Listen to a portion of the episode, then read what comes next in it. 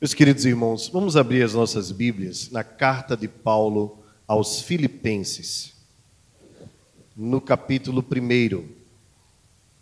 Hoje nós temos a alegria de iniciar uma nova série de mensagens expositivas sequenciais.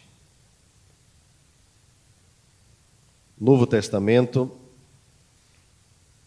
carta de Paulo aos Filipenses. Portanto, durante as próximas semanas, os irmãos estarão acompanhando mensagens, se Deus assim permitir, neste livro. Eu convido você, se ainda não o fez, a quando chegar em casa, mais tarde, se você tiver um tempo, ou durante a semana, leia todo o livro. São apenas quatro capítulos. É um livro que tem uma leitura muito gostosa, muito fácil, muito compreensível. E certamente com lições preciosas para os nossos corações. Iremos então mergulhar nestes dias nesta carta. Antes de nós lermos o texto, nós iremos ler apenas os versos primeiro e segundo. Eu queria dizer a você o quanto é importante nós estudarmos a Bíblia de forma sequencial, seja nos sermões, seja em estudos bíblicos ou mesmo na nossa devocional eu sei que alguns irmãos ah, têm hábitos de fazerem suas leituras devocionais com o suporte dos devocionários. E eu não tenho nada contra o suporte dos devocionários. Você pode e deve fazê-lo. Mas acredito que o melhor método que nos aprofunda ainda mais na nossa devocional é quando nós lemos a Bíblia pela Bíblia. Faça do devocionário uma leitura secundária e procure ler apenas a Bíblia. E quando você for fazer isso, faça de forma sequenciada. Escolha um livro e comece a leitura dele e vá até o final. E se você de repente não conseguiu entender muito, volte um pouco mais. E se puder e tiver dúvidas, me procure. Eu tentarei ajudar você na compreensão de algum texto. Mas é como se nós recebêssemos várias cartas. Imagine se você recebe no mesmo dia várias cartas diferentes. E mesmo que seja de uma só pessoa. E você pega e começa a ler uma parte de uma carta, uma parte de outra, e no final você pode ter aí o famoso buruçu. Né? Você misturou todas as coisas. Então a melhor forma é você saturar, lendo todo o livro. E depois você procurar um outro livro, assim você tem uma leitura melhor. Essa é uma dica para as nossas devocionais. Então, a importância, irmãos, de nós estudarmos um livro só é que isso nos fará mergulhar de uma vez só e continuar mergulhados, imersos ou submersos naquela história, naquele contexto. Isso nos ajuda, quando nós lermos o texto, a fazermos com mais facilidade as ligações entre uma coisa e outra. Ok? Então, isso nos facilita historicamente, teologicamente, é, sistematicamente. Isso nos ajuda também na compreensão, até mesmo, da linguagem do autor, porque ele usou aqueles termos. É, sendo o mesmo autor, o mesmo livro, no mesmo momento, fica tudo mais fácil para a nossa compreensão. Vamos à leitura, sem mais delongas. Eu quero ver se faço um sermão de, no máximo, meia hora, tá bom? Os irmãos sabem que é muito difícil para mim isso. Paulo e Timóteo, servos de Cristo Jesus, a todos os santos em Cristo Jesus, inclusive bispos e diáconos, que vivem em Filipos. Graça e paz a vós outros, da parte de Deus, nosso Pai, e do Senhor Jesus Cristo. Amém. Senhor nosso Deus, que a tua palavra alimente as nossas vidas e que saiamos daqui fortalecidos para enfrentarmos mais uma semana. Sustenta-nos, ó Deus, e nos sustém, pois sem ti nada somos, nada podemos fazer. Ajuda-nos, em nome de Jesus. Amém. Amém.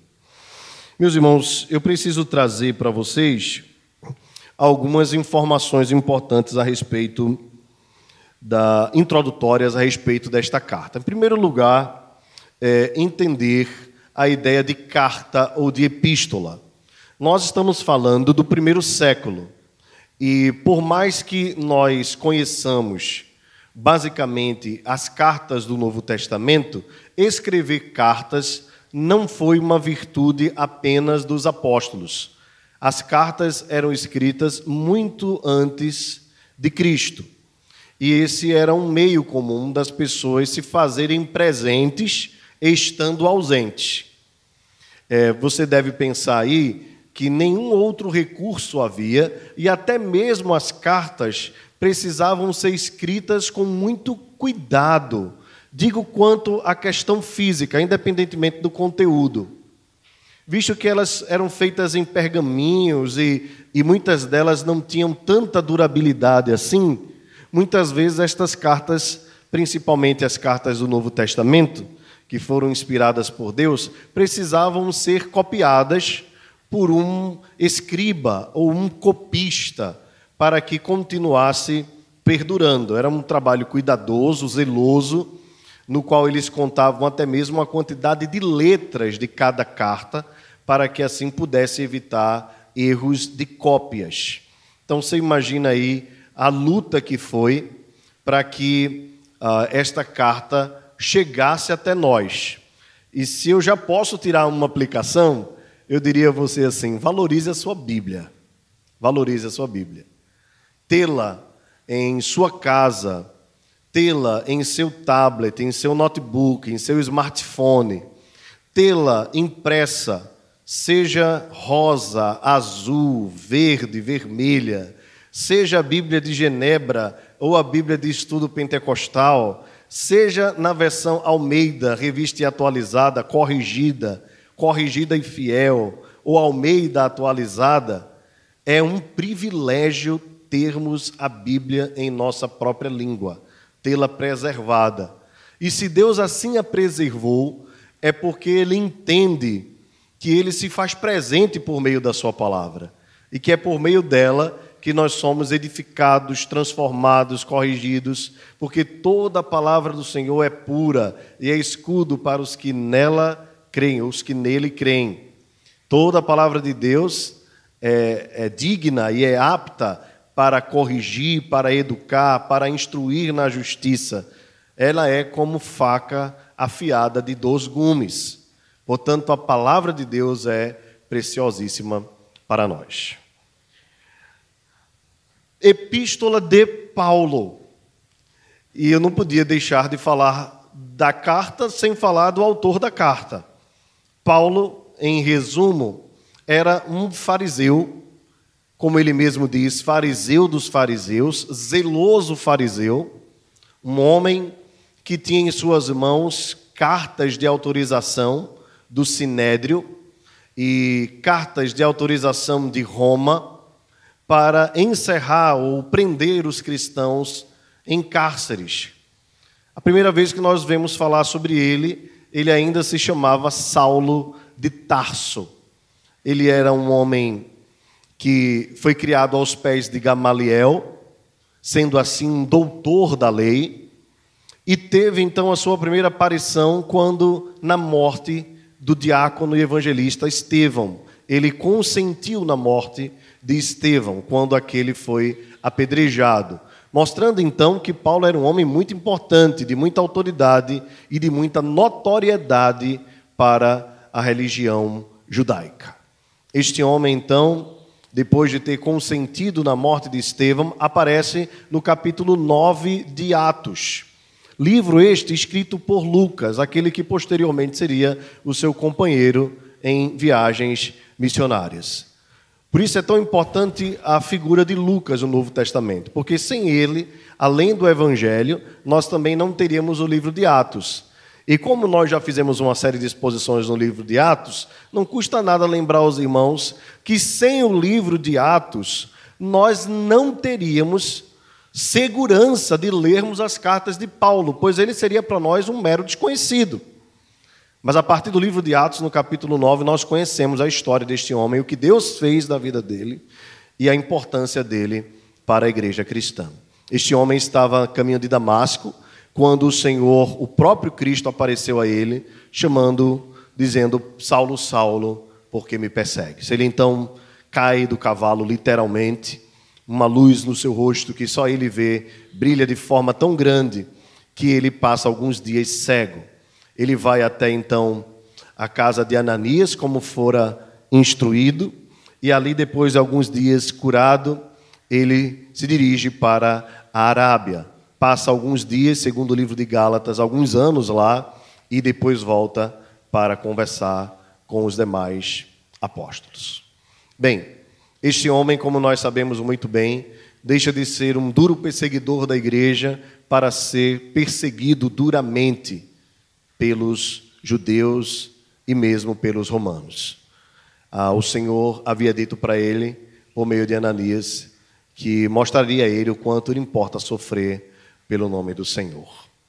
Irmãos, Filipenses, uma vez eu estava cortando o cabelo e um barbeiro disse para mim assim: quando eu tiver um filho, o nome dele vai ser Filipenses. E eu precisei orientá-lo assim com todo cuidado, para que ele entendesse que Filipenses era igual a Recifenses ou Olindenses, que na verdade o termo significava que aquelas pessoas eram originais da cidade de Filipos. Filipos. A cidade de Filipos, irmãos, recebe esse nome por causa de Filipe. Ele foi pai de Alexandre Magno e, sendo ele um homem muito importante, recebeu o nome, a cidade recebeu o seu nome. E a cidade tem assim uma proeminência, embora esteja ela é, numa parte um pouco distante da Itália, porque ah, em, naquele período, um pouquinho antes do primeiro século, ah, houve ali uma batalha, inclusive com um famoso é, guerrilheiro chamado Brutus. E nós, é claro, lembramos de Brutus depois daquela peça de Shakespeare, onde ficou conhecida a frase até tu, Brutus, né? E para nós aqui na nossa versão, até tu, Brutus, filho meu, né? Nós não sabemos se foi dito isso, mas nós sabemos que batalhas foram travadas ali entre gregos e romanos, é, e os romanos prevaleceram. E assim então, tendo Filipos sendo alcançado, sido alcançada pelo Império Romano, se tornou uma colônia. E foi dada às pessoas, em especial aos militares que estavam sendo reformados ou aposentados. É, então imagine uma cidade, nós temos até no Brasil também, né, regiões que eram dadas aos servidores públicos, né, para construírem suas casas, né, algumas aos militares. Então, é, Filipos ficou conhecida por ser uma cidade de muitos militares. Ali então era, foi colocado também um cárcere. Mais na frente nós vamos falar um pouquinho sobre ele. E a cidade então tinha essa característica, porque embora fosse uma cidade grega, né, onde a língua grega predominava, a partir do momento que se tornou uma colônia romana, o latim também passou a ser incorporado à língua daquele povo. E não apenas isso, a cultura romana também começou a invadir aquele local. É, a cidade de Filipos era uma cidade muito importante para ah, o primeiro século. Sendo assim, ela também foi importante para a expansão da Igreja de Deus. O autor da carta, o apóstolo Paulo, ah, nós temos, além de evidências externas, como alguns pais da igreja, como por exemplo Policarpo, do, dos primeiros séculos da igreja, confirmam que Paulo é o autor da carta, mas nós temos também evidência interna. Na própria carta, nós vemos Paulo se dirigindo, escrevendo no seu próprio nome. Não há dúvidas pela linguagem, pelo estilo e pela experiência que Paulo teve naquela cidade com aqueles irmãos, que de fato esta carta é do apóstolo Paulo. Uh, nós temos certa dúvida quanto ao local onde Paulo escreveu esta carta, e, logicamente, tendo dúvida quanto ao local, nós automaticamente temos dúvida quanto à data. Ah, nós temos três prisões de Paulo. Uma delas em Filipos, não foi de lá que Paulo escreveu aos Filipenses, outra delas foi em Cesareia, e também nós temos a prisão de Paulo em Roma, onde a maioria dos teólogos acredita que Paulo escreveu esta carta. Porém, na carta de Paulo aos Coríntios, ele deixa muito claro de que além destas sofreu muitas outras prisões. Portanto, fica muito difícil nós sabermos quando de fato Paulo escreveu. A maioria tradicional acredita que foi em Roma, portanto, a carta foi escrita entre o ano 60 a 61 do primeiro século da era cristã. Ah, além disso, irmãos, outra informação importante é que a igreja de Filipos, a quem Paulo dirige, destinatário, a igreja destinatária desta carta, era uma igreja é, importante porque foi parte ou um projeto de plantação da segunda viagem missionária do apóstolo Paulo, uma viagem para um local que ele fez sem querer. Se os irmãos lembram bem, a Bíblia diz lá em Atos capítulo 13 que havia na igreja de Antioquia profetas e mestres, e cita todos eles, entre eles Paulo e Barnabé. A Bíblia diz que eles orando e jejuando, o Senhor disse: Separai para mim Paulo e Barnabé, ou Barnabé e Saulo, né, para uma obra que os tenho chamado. Eles saíram então da Antioquia, a igreja mãe das missões, nós podemos assim chamá-la, e foram para a região da Ásia Menor, se dirigindo primeiramente para a cidade de Chipre, de onde Barnabé era original. E ali em Chipre eles conseguiram cumprir quase todas as cidades ou as mais importantes cidades da Ásia Menor, além de Chipre, a cidade de Listra, Derbe e certamente a mais importante de todas, que era a capital da Ásia Menor, a cidade de Éfeso. Então, eles fizeram toda esta primeira em toda essa primeira viagem missionária a parte da Ásia Menor. Voltaram para lá, Jerusalém, e contaram aos apóstolos como tudo havia acontecido e a principal notícia: até entre os gentios o Espírito Santo desceu. Então houve em Atos capítulo 15 o primeiro concílio da igreja, que é o concílio de Jerusalém. E depois que eles ouviram todo o relato de Paulo e de Barnabé, de tudo que Deus havia feito, então eles concluíram que de fato o Espírito Santo descera entre os gentios. Se alegraram, glorificaram a Deus e assim eles se prepararam para a segunda viagem missionária. Bem, essa segunda viagem tem algumas lutas para acontecerem. Primeiro é que Paulo não queria mais ir com João Marcos. Vocês lembram bem dessa situação. Na primeira viagem, João Marcos é, deu para trás. Por algum motivo, ele preferiu não prosseguir na viagem, trazendo grande prejuízo àqueles missionários. Então, na segunda viagem, João Marcos, decidido aí, Paulo interfere dizendo que com ele não iria. Então houve uma celeuma entre eles, e assim Paulo foi para a sua segunda viagem missionária, não mais com Barnabé, porque este preferira ficar com João Marcos, que era seu primo. Mas foi com Silas. E o desejo deles era voltar para a Ásia Menor para fortalecer as igrejas daquela região. Algo que vai acontecer na terceira viagem. Mas na segunda, aprova o Espírito Santo impedi-los de irem para lá. E Paulo então tem uma visão de um varão macedônico que diz: passa a Macedônia e ajuda-nos. Sendo assim, então, Paulo se dirige para aquela região. E interessante notar, irmãos, que mesmo sendo uma direção de Deus para que Paulo fosse para aquela região, começando pela cidade de Filipos, exatamente na cidade de Filipos, nós vemos isso em Atos capítulo 16, não significa que aquilo seria uma obra fácil. E aqui, irmãos, eu não poderia deixar de trazer mais uma aplicação para as nossas vidas. Nem sempre, quando Deus nos dirige, nós temos clara percepção de que é a vontade de Deus, nós estaremos isentos de lutas e de dificuldades. Muitas vezes, seguir a vontade de Deus e fazer a vontade de Deus, como claramente está nos revelado, não aliás, significa enfrentarmos lutas e tribulações. Então é ali naquela cidade que Paulo entra junto com Silas e passam por maus bocados nas mãos das autoridades romanas.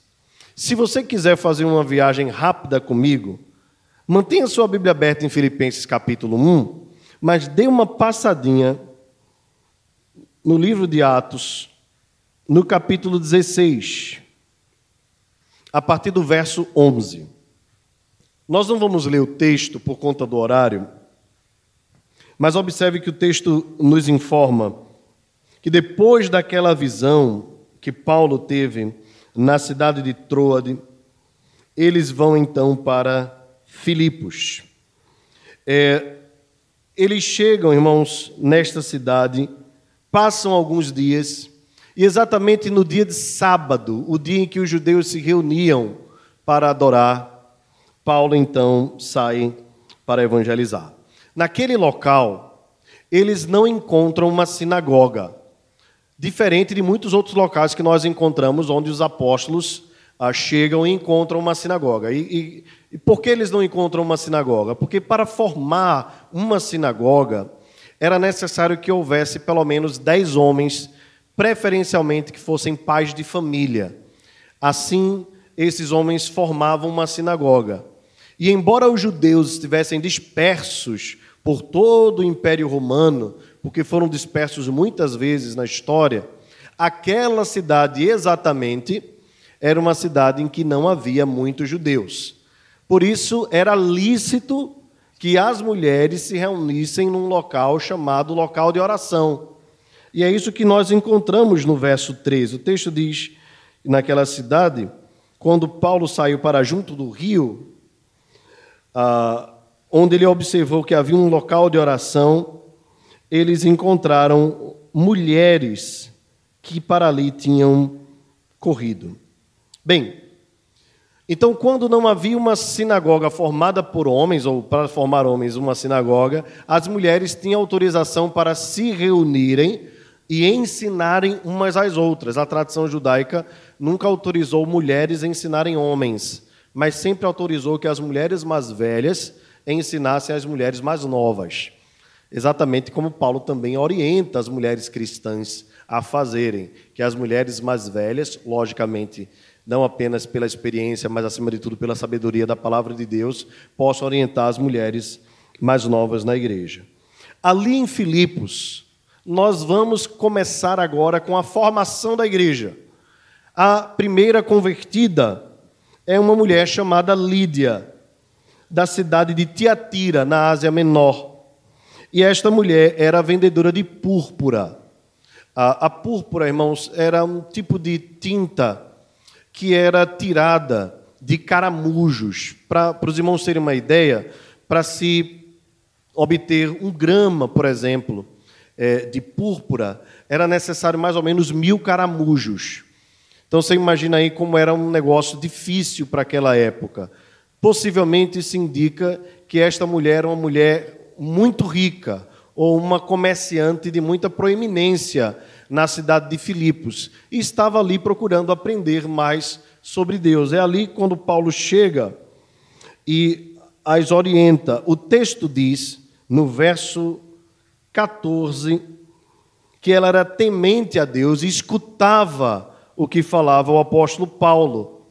Era comum que as mulheres, quando se reunissem, para ensinarem umas às outras, à medida que chegasse um homem, elas dessem a palavra àquele homem para que eles pudessem orientá-la à luz da palavra de Deus.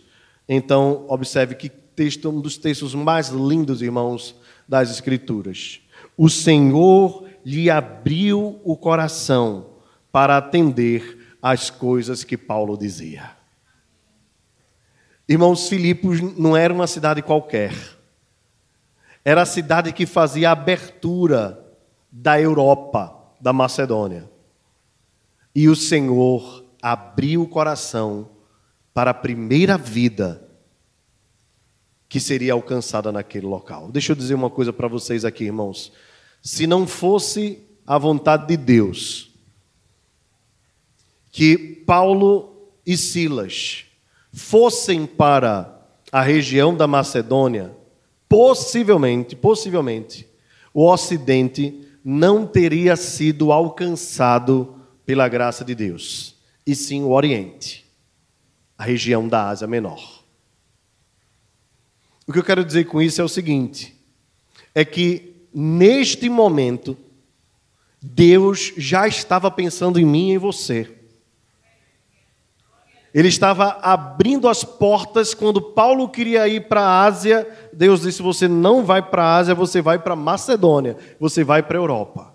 E quando chega em Filipos, Deus abre o coração daquela mulher, e é como se estivesse abrindo muitos corações na região do Ocidente, inclusive o meu e o seu, que no tempo e no espaço fomos alcançados pela maravilhosa graça do Senhor. Meus irmãos, os planos de Deus são insondáveis. Insondáveis. Não havia nada de ilícito Paulo voltar para a região da Ásia. Havia outras cidades a serem alcançadas. Mas aprove ao Senhor que o enviasse para a Europa. Deus queria alcançar o Ocidente. É claro que Deus tem interesse em todas as nações, em todos os povos. Mas aprove ao Senhor fazer da região do Ocidente o local que seria celeiro para todo mundo. Pois bem, então ela é batizada e observe o que diz o texto, que eu queria que você guardasse isso aqui, tá? No verso 15 ela diz: Se julgais que eu sou fiel ao Senhor, entrai em minha casa e aí ficai. E nos constrangeu a isso. Era comum as pessoas que eram muito ricas acolherem os missionários que possivelmente, possivelmente o texto nos indica é que a igreja de Filipos se estabeleceu na casa de Lídia. E aqui eu queria fazer uma outra, uma outra aplicação prática e, e muito objetiva nesses dias. Quando nós, como assim, como assim a igreja cristã não tinha espaços públicos para se reunirem, os lares eram a prioridade Deixa eu dizer uma coisa para vocês, irmãos. Nesse período que nós vivemos de lockdown, de proibições, onde nós precisamos, por várias questões, recuar, a prioridade não é ficar em casa assistindo transmissão online. A prioridade é se reunir com o povo de Deus. A casa ainda é um local prioritário para adoração. Quando não puder na casa, aí eu assisto. Mas culto é gente junto de gente. E vale a pena a gente fazer esse esforço. Todos os que se esforçaram são minhas testemunhas. Vale a pena fazer esse esforço. E digo mais aos irmãos, sem medo de errar, sem medo de errar, nós cumprimos a vontade de Deus fazendo como nós fizemos. Cumprimos sem nenhum erro de consciência. Pois acima dos governos humanos está o governo do Senhor, que ordenou a adoração do seu povo. E se colocarem empecilhos para nós sairmos das nossas casas e nos encontrarmos, nós faremos dos nossos lares um local de adoração. Mas jamais poderão cerrar os nossos lábios assim como também não fizeram com o apóstolo Paulo e com Silas na prisão. Amarraram-lhes nesta mesma cidade, como os irmãos sabem bem, mas à meia-noite eles louvavam a Deus e oravam, dando louvores ao Senhor. E Deus fez um grande milagre naquele local, porque assim lhe aprouve fazer. Meus irmãos, ilegal, ilegal é o que fizeram conosco. Não é ilegal se reunir para adorar a Deus. Não é ilegal. É um direito bíblico, e Deus está acima de tudo, e é um direito constitucional. Inclusive, ministro Cássio Nunes nos deu ontem o direito de nos reunirmos. Mais uma vez nós ganhamos. E não se espante que na mesma hora que saiu o decreto do ministro, autorizando, o prefeito de Minas Gerais disse que resistiria e que as igrejas não iriam abrir. O ministro da AGU, pastor André Mendonça, crente, crente, comunicou, comunicou ao ministro Cássio Nunes, que mais uma vez despachou lembrando e informando que caso o prefeito Calil, em Minas Gerais, cidade de Belo Horizonte, proibisse as igrejas de se reunirem, a Polícia Federal seria acionada. Glórias a Deus por isso, irmãos. Glória a Deus por isso. Não se pode impedir o povo de Deus de adorar. Não se pode impedir. Muito bem.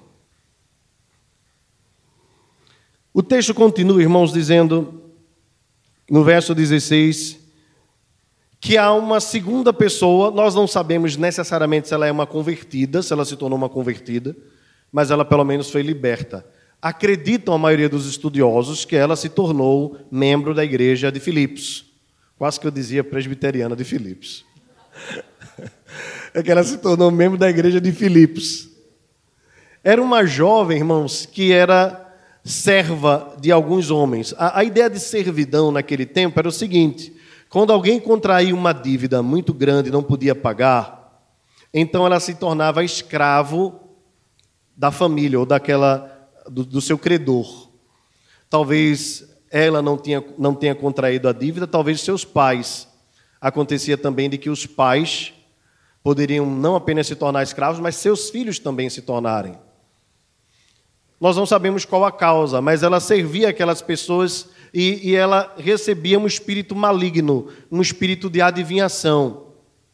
Então, os seus donos fizeram com que ela provocasse a adivinhação na cidade. E à medida que ela adivinhava alguma coisa, as pessoas pagavam, ela se tornou uma grande fonte de lucro para os seus possuidores. Aconteceu então, o texto nos diz, que quando elas viram Paulo, ela disse, ou o demônio disse, estes homens são servos do Deus Altíssimo e vos anunciam o caminho da salvação. E isso se repetia por muitos dias, diz o verso 18. Então, Paulo, indignado, voltando-se ao Espírito, disse: Em nome de Jesus Cristo, eu te mando, retira-te dela. E na mesma hora saiu.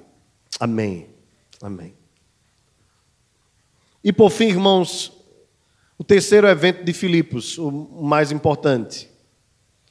O texto nos diz que aqueles homens irados, porque Paulo e Silas haviam tirado a sua fonte de esperança e de lucro, os fizeram entrar na prisão, motivaram os soldados para que eles fossem presos. E aí a história vocês já conhecem, eu já contei agora há pouco.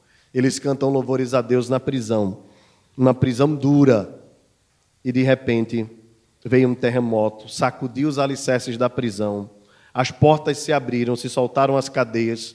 O carcereiro, com medo de ser morto, então tentou ou atentou contra a própria vida. Então, Paulo, e é interessante isso, né, irmãos? Porque houve um terremoto, ninguém morreu, mas as cadeias se abriram. É porque não era um terremoto qualquer, não era um evento da providência natural, mas era um evento da providência extraordinária, ou seja, era um milagre. Naquele terremoto, todos saíram vivos e não apenas vivos, mas permaneceram, que é outro milagre, mas aí é um milagre moral, né? Estando soltos, muitos deles condenados à morte, preferiram não fugir. E assim o carcereiro perguntou: O que faço para ser salvo? E a resposta foi: Crê no Senhor Jesus, serás salvo, tu e a tua casa. Bem, depois desse momento, irmãos, o, que eles saíram, enviaram oficiais de justiça com a ordem de que libertassem Paulo e Silas o texto nos diz, no verso 37, que Paulo fez uma reclamação. Ele diz: sem ter havido processo formal contra nós, nos açoitaram publicamente, nos recolheram ao cárcere, sendo nós cidadãos romanos. Esse foi um detalhe que eu não falei no início. Paulo era hebreu, mas tinha dupla cidadania. Ele também era cidadão romano. E não era autorizado que um cidadão romano, especialmente numa colônia, aquilo ali seria de grande infâmia para a cidade. se um romano fosse preso sem ter direito à grande ou à ampla defesa. Então, assim sendo, eles libertam Paulo, mas pedem para que eles saiam da cidade. Então, foi pedido desculpas a eles, relaxaram a prisão e eles saíram se dirigindo para a casa de Lídia e depois partiram para a região de Tessalônica. Volte a sua Bíblia para Filipenses capítulo 1. Agora, irmãos, pouco mais familiarizados com a cidade de Filipos, você deve imaginar que depois que eles foram libertos, foram para a casa de Lídia, eh, estava ali já algumas pessoas que começaram a fazer parte da igreja. Talvez aquela jovem, certamente o carcereiro, depois foi batizado junto com a sua família, também deve ter ido para a casa de Lídia para juntos adorarem ao Senhor. E ali estava sendo formada a primeira igreja da Europa, a igreja de Filipos. Meus irmãos, ainda pensando sobre a carta, qual a característica que marcaria a carta de Paulo aos Filipenses? Eu diria aos irmãos que é a alegria. A alegria é a marca indizível, uh, irrefutável da carta de Paulo aos Filipenses. Digo indizível porque, por mais que nós expressemos a, a pelas 16 vezes que a palavra alegria ou sinônimas aparecem no texto, nós não conseguimos imaginar aquilo que estava dentro do coração do apóstolo Paulo. É muito forte, fortíssimo. Aquela prisão em Filipos era uma prisão é, é, é, muito dura, mas a que Paulo enfrentou quando ele escreveu esta carta, como acredita a maioria dos estudiosos, possivelmente em Roma, era uma prisão ainda pior era uma prisão fria, fedida ou fedorenta. E o apóstolo Paulo está ali escrevendo para os irmãos com a maior alegria no coração para fortalecê-los. Bem, a carta trata de vários assuntos. Eu queria então dar uma passeada com você por ela, se você me permitir. Uh, nos primeiros capítulos, Paulo se alegra com os filipenses por tudo que estava acontecendo com ele e o que aconteceu também na vida da igreja. Para Paulo, tudo isso era um caminho para o progresso do evangelho. Paulo também escreve esta carta para agradecer aos irmãos pelas ofertas que foram enviadas, porque a igreja de Filipos mandou ofertas para Paulo mesmo quando Paulo estava em Tessalônica.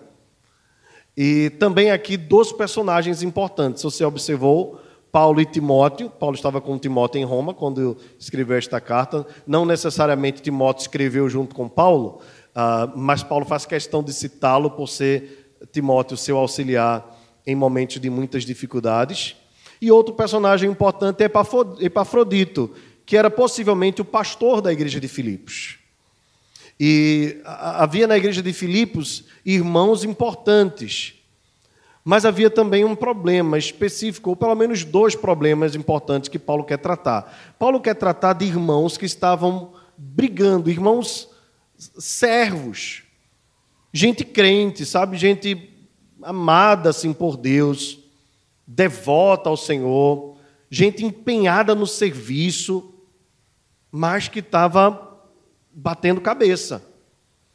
E, é interessante isso, né? Nós podemos ser crentes, nós podemos ser envolvidos com o trabalho do Senhor, e isso é maravilhoso, mas às vezes nós somos meio difíceis nos nossos relacionamentos. Nós não temos SAF na nossa igreja, né? Mas alguns acreditam que Evódia e Cinti eram as, a presidente e vice-presidente da SAF da igreja. É, Alguns irmãos acreditam, né, que vai dizer assim, olha, tinha que ser com as mulheres. É claro que nós vemos em outras cartas relacionamentos quebrados também com homens.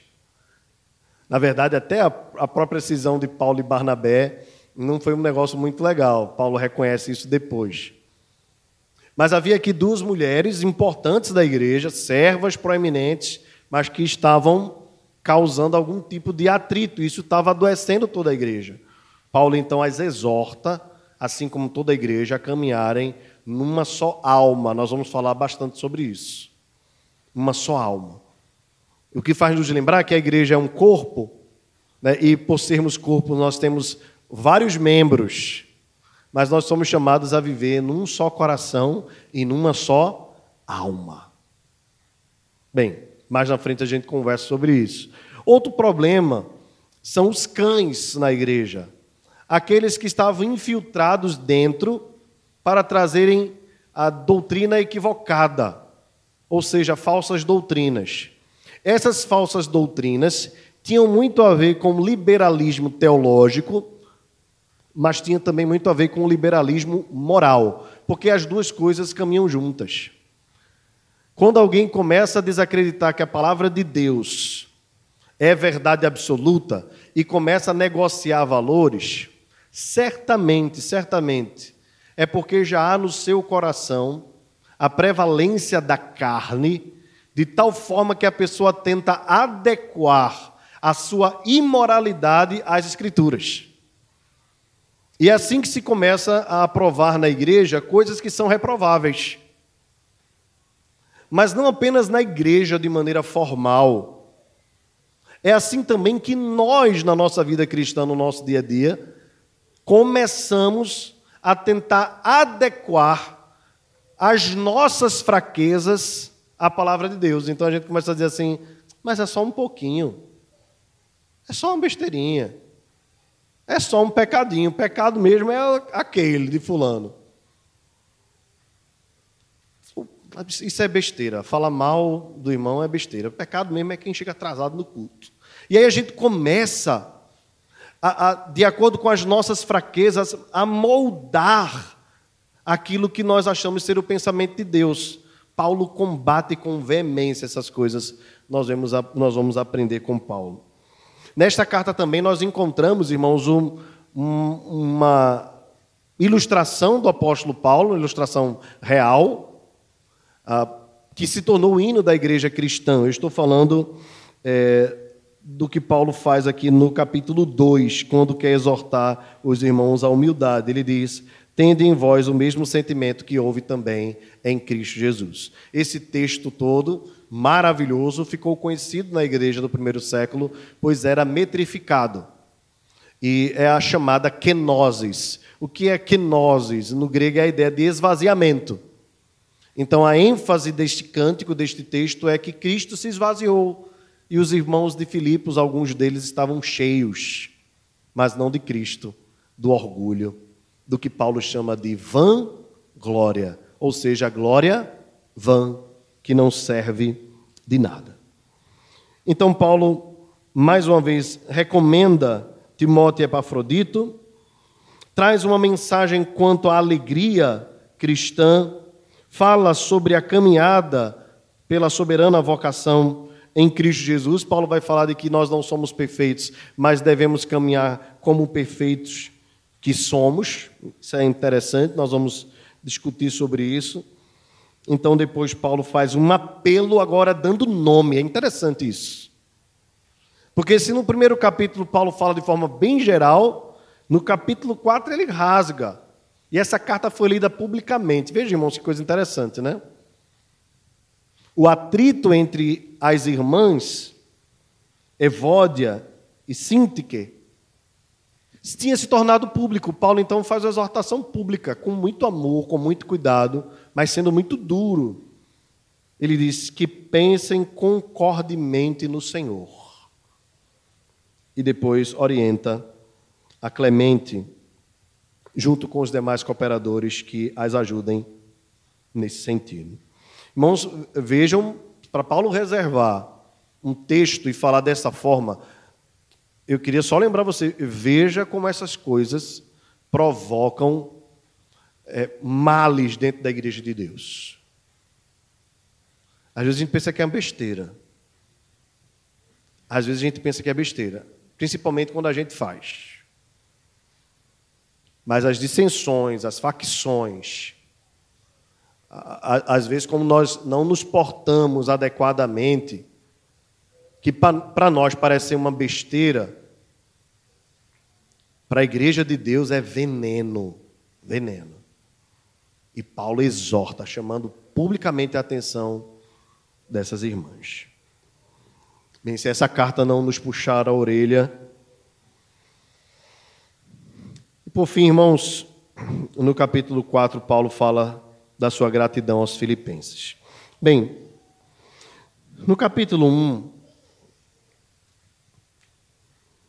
Paulo se intitula servo de Cristo. Paulo e Timóteo, servos de Cristo Jesus. Servo aqui, irmãos, tem duas conotações. A primeira é a conotação positiva.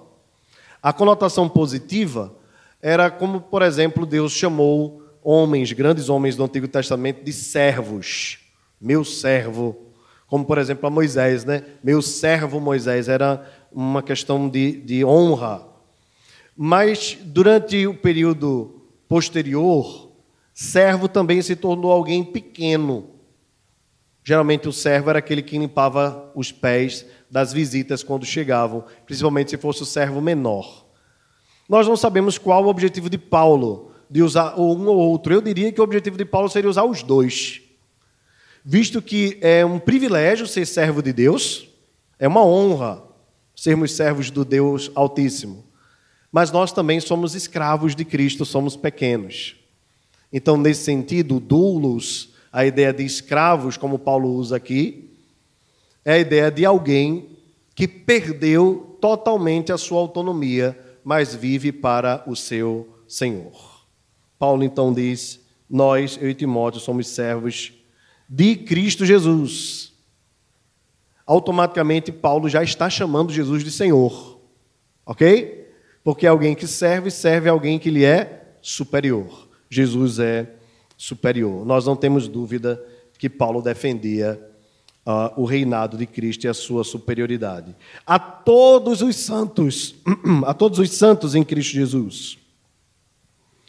É, quando a Bíblia usa o termo santos, irmãos, por favor, não entenda é, que a Bíblia está nos chamando de que nós somos perfeitos. Não, nós não somos perfeitos. Nós sabemos que no original a ideia do hagios, né, do santo, é a ideia de alguém que é separado, de algo que é separado do uso comum para o uso espiritual, para o uso especial, ou consagrado, ok? Talvez seria o melhor termo. Nós somos consagrados, tirados do mundo para vivermos para Deus em Cristo Jesus. Não é a ideia romanista de que uh, nós somos santos no sentido de que nós podemos é, interceder diretamente a Deus sem nenhum tipo de mediação. Não é isso também. Ou que nós podemos por nós mesmos fazer milagres, portanto as pessoas podem orar a nós. Não tem nada a ver absolutamente isto. Nós somos chamados de santos porque nós somos separados por Deus para vivermos para a sua glória. E aqui, irmãos, um detalhe importante é que, a despeito das dificuldades que a igreja de Filipos tinha, não são muitas, principalmente comparadas à igreja de Corinto, Paulo chama tanto Filipos, ou os filipenses, como os irmãos de Corinto, de santos. Então vejam, irmãos, não somos perfeitos, como aqui a igreja de Filipos não era, mas eram santos. Então nós temos as nossas fraquezas, não devemos domesticá-las, nem devemos fazer carinho nela, nelas, mas nós somos santos, somos separados por Deus. Essa é uma obra que Deus operou em nós. Ele nos separou do mundo, nos fez diferentes. Louvado seja o seu nome. Inclusive bispos e diáconos que vivem em Filipos. Aqui, irmãos, eu quero fazer duas aplicações práticas eu quero correr aqui com os irmãos. Vejam, bispos e diáconos. É, o que é bispo? O bispo é um presbítero. O presbítero é, tem também o título de bispo, porque bispo tem a ver com o trabalho que ele faz, que é o trabalho de supervisor do rebanho. E presbítero tem a ver com o fato dele ser um ancião de dias, ou seja, ele ter maturidade cristã para governar, mas para isso ele precisa ter as qualificações devidas. Então, bispos e presbíteros são a mesma coisa. Bispo tem a ver com o trabalho que ele executa, supervisionar o rebanho de Deus. E aqui, deixa eu fazer uma aplicação sobre os presbíteros.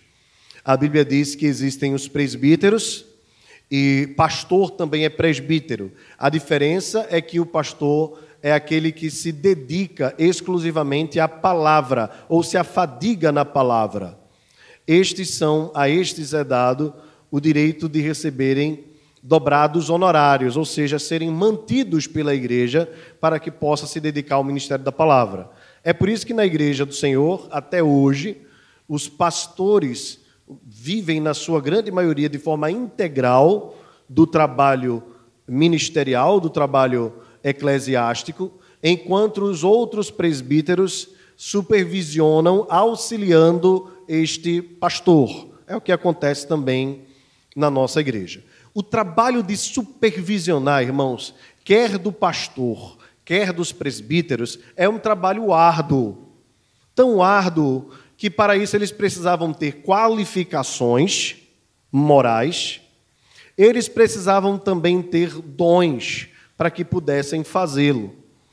E era um trabalho tão duro, tão pesado, que na carta aos Hebreus o autor diz que os irmãos da igreja deveriam zelar pelos presbíteros, pelos guias, para que estes pudessem fazer o trabalho do Senhor com alegria e não gemendo, porque isso não teria proveito.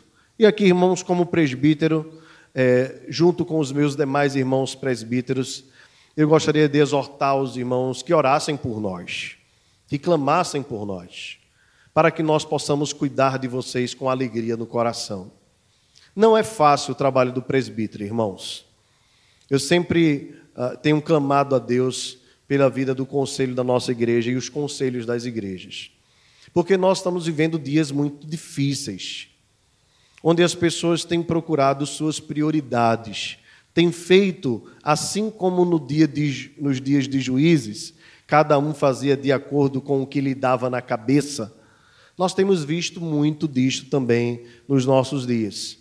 Às vezes o trabalho do presbítero é feito chorando. Não é porque ele não gosta de fazer o trabalho, é porque muitas vezes nós semeamos e não vemos a semente germinar. Às vezes, numa simples coisa, quando um presbítero manda uma mensagem perguntando para o irmão como você está, temos sentido sua falta na igreja. E às vezes a mensagem fica lá, com os dois tracinhos azuis ou algumas pessoas têm esse costume de não deixar né, para ninguém ver. Eu, particularmente, não gosto disso. Eu, eu, a minha vida é um livro aberto. Se eu vi, eu vi. Se eu não pude lhe responder na hora, eu não respondo. Tá certo? Às vezes tem gente usando o WhatsApp para mentir. Cuidado com isso, tá? E às vezes na igreja de Deus, os presbíteros, pelo zelo, pelo cuidado, querem saber como os irmãos estão. Não é cobrança, irmãos, porque se não está, não está. Mas às vezes é duro, irmãos, nós fazermos todo um trabalho assim para que, que a igreja se envolva, para que os irmãos participem, e às vezes nós não vemos o retorno. Por isso a Bíblia diz: zelem pelos vossos guias, zelem. Eu sempre fico pensando como será a próxima geração de presbíteros. Eu sei que é Deus quem levanta, mas o meu coração teme, teme, diante da realidade de que nós estamos vendo a igreja envelhecer e nós temos visto poucos jovens com o desejo de se tornarem presbíteros na igreja de Deus. Quando na verdade o apóstolo Paulo diz: aqueles que assim o fazem, grande ou excelente obra almeja. Da mesma forma, irmãos, os diáconos. O texto nos diz, no verso um, inclusive bispos e diáconos. Quem eram os diáconos? Você deve lembrar bem que em Atos capítulo 6 eles foram estabelecidos para a coleta, para ajudarem a igreja nas suas necessidades materiais. Assim sendo, os apóstolos poderiam cuidar melhor do ministério da palavra e da oração, o que deixa claro para nós uma grande distinção de que enquanto os presbíteros trabalham pelo pastoreio do rebanho, no sentido mais espiritual, doutrinário, apologético, cuidando do rebanho de Deus, a preocupação dos diáconos deve ser com a manutenção dos irmãos, saber os irmãos que estão desempregados, saber os irmãos que estão necessitados, saber os irmãos que estão passando necessidade e, especialmente, atender os mais vulneráveis, estrangeiros, viúvas e os pobres, para que estes não sejam ou não passem necessidade sem receber a assistência da Igreja de Deus. Da mesma forma, irmãos, os diáconos devem ser alvo das orações da igreja, visto que cuidar do povo de Deus não é algo fácil. E eles o fazem com grande amor, com grande zelo. Há também qualificações para estes homens. Em 1 Timóteo capítulo 3, se a primeira parte fala quanto aos presbíteros, a segunda parte fala quanto aos diáconos que esses homens deveriam ser irrepreensíveis, homens de uma só palavra, não dados a muito vinho, e que esses homens deveriam servir ao Senhor.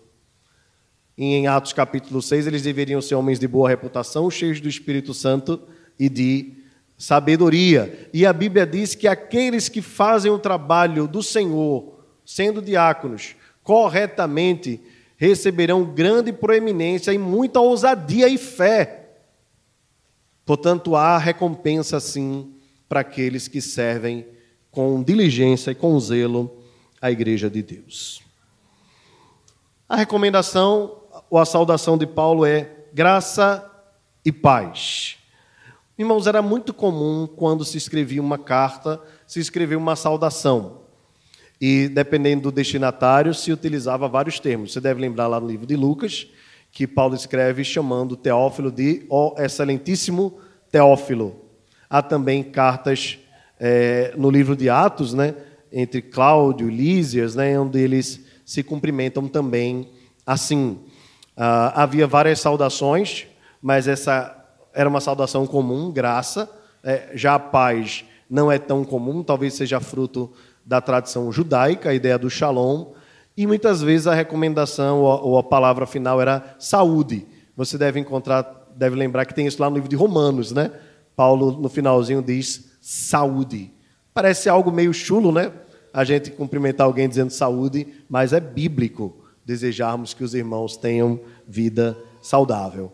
Só lembrando é, que João também cumprimenta dizendo assim: Faço rogo da tua prosperidade e saúde a Gaio, né, na, na segunda carta, dizendo: Assim como é próspera a tua alma. Veja coisa interessante, né? A, a saúde que o cristão deve desejar ao seu irmão não é apenas a saúde do corpo, mas a saúde e a prosperidade da alma. Porque, ainda que sejamos prósperos fisicamente, se a nossa alma não estiver no temor do Senhor, nós somos pobres e doentes. Por fim, irmãos, Paulo diz: graça e paz a vós outros da parte de Deus, o nosso Pai, e do Senhor Jesus Cristo. Meus irmãos, deixa eu fazer algumas aplicações rápidas para nós encerrarmos. Primeiramente, louve a Deus por ter preservado esse texto. Louve a Deus porque eh, estas cartas, para serem reconhecidas dentro da tradição cristã como é, canônicas, né, como santas, como sagradas, ou dentro da régua, né, como é o termo cânon, elas deveriam ser lidas e, para serem lidas, precisavam ser preservadas, ser copiadas e ser repetidas para as igrejas do primeiro século. E esta carta o foi, o foi é um grande privilégio para nós. Esta carta também é uma carta muito leve, muito gostosa de ser lida ela não tem, por assim dizer, aquele conteúdo denso como a carta aos Romanos, mas ela tem uma forma prática e muito pessoal do apóstolo Paulo. Talvez essa seja uma das cartas mais gostosas de se ler de todo o Novo Testamento. Lembrando a você que boa parte do Novo Testamento foram cartas, ok? Dos 27 livros, pelo menos 13 cartas é, a, a no livro, a, no, no conteúdo do Novo Testamento. E por fim, irmãos, esta carta é, preservada para nós, ou reservada por Deus, preservada por Deus para nós, é, para nossa edificação, nos lembra como Deus pensou em nós ainda no início de todas as coisas. Porque ele escreve a estes irmãos dizendo: Aquele que começou a boa obra em vós é poderoso para completá-la. E nós somos a completude daquilo que Deus começou nos irmãos de Filipos. O que eu quero dizer com isso, irmãos, é que ah, não importa quando Deus começou a boa obra, o que importa é que Ele é poderoso para completá-la sim. E eu e você somos resultado disso. E estamos individualmente neste processo. Deus está operando em nós com santa vocação para a nossa edificação. Meus irmãos, mais uma vez reforço o convite. Mergulhemos juntos na carta aos Filipenses. Se você puder essa semana, leia uma vez, duas vezes. Se você for no Spotify, você vai encontrar e também no Deezer a Bíblia toda para ser ouvida. Quem sabe no seu carro você vai escutando a Bíblia. É uma boa. Ou quem sabe ao fazer uma caminhada, dá tempo de você ouvir com seu fone de ouvido três ou quatro vezes a carta aos Filipenses. Vamos mergulhar juntos nesta carta, vamos buscar profundidade e vamos ser edificados por elas. Um por ela. Há um desafio à nossa frente e eu convido você a se aventurar comigo nessa aventura espiritual. A carta da alegria, Deus renovará a alegria nos nossos corações. Fiquemos de pé, vamos orar ao Senhor. Pai querido e Deus amado, obrigado por esta manhã tão maravilhosa, por podermos rever os nossos irmãos. Queremos te pedir as tuas bênçãos sobre as nossas vidas e sobre toda a tua igreja, em especial neste país. Ser, Senhor, de maneira muito carinhosa, nós te rogamos pelos irmãos da cidade de Belo Horizonte, talvez estejam enfrentando conflitos agora. Tu sabes de todas as coisas. Tem misericórdia da vida de cada um deles. Se conosco, abençoa os nossos líderes, para que possam julgar de forma justa e ordeira. Muito obrigado, Senhor, pelo que temos desfrutado. Até mesmo as dificuldades e os empecilhos não são vãos. O Senhor está no trono. A ti seja a glória e o louvor pelos séculos dos séculos. Que a graça do Senhor Jesus, o amor de Deus, o nosso Pai, e a comunhão do Espírito Santo seja sobre nós e conosco permaneça agora e para todo sempre. Amém e amém. Graça e paz a todos que nos acompanham.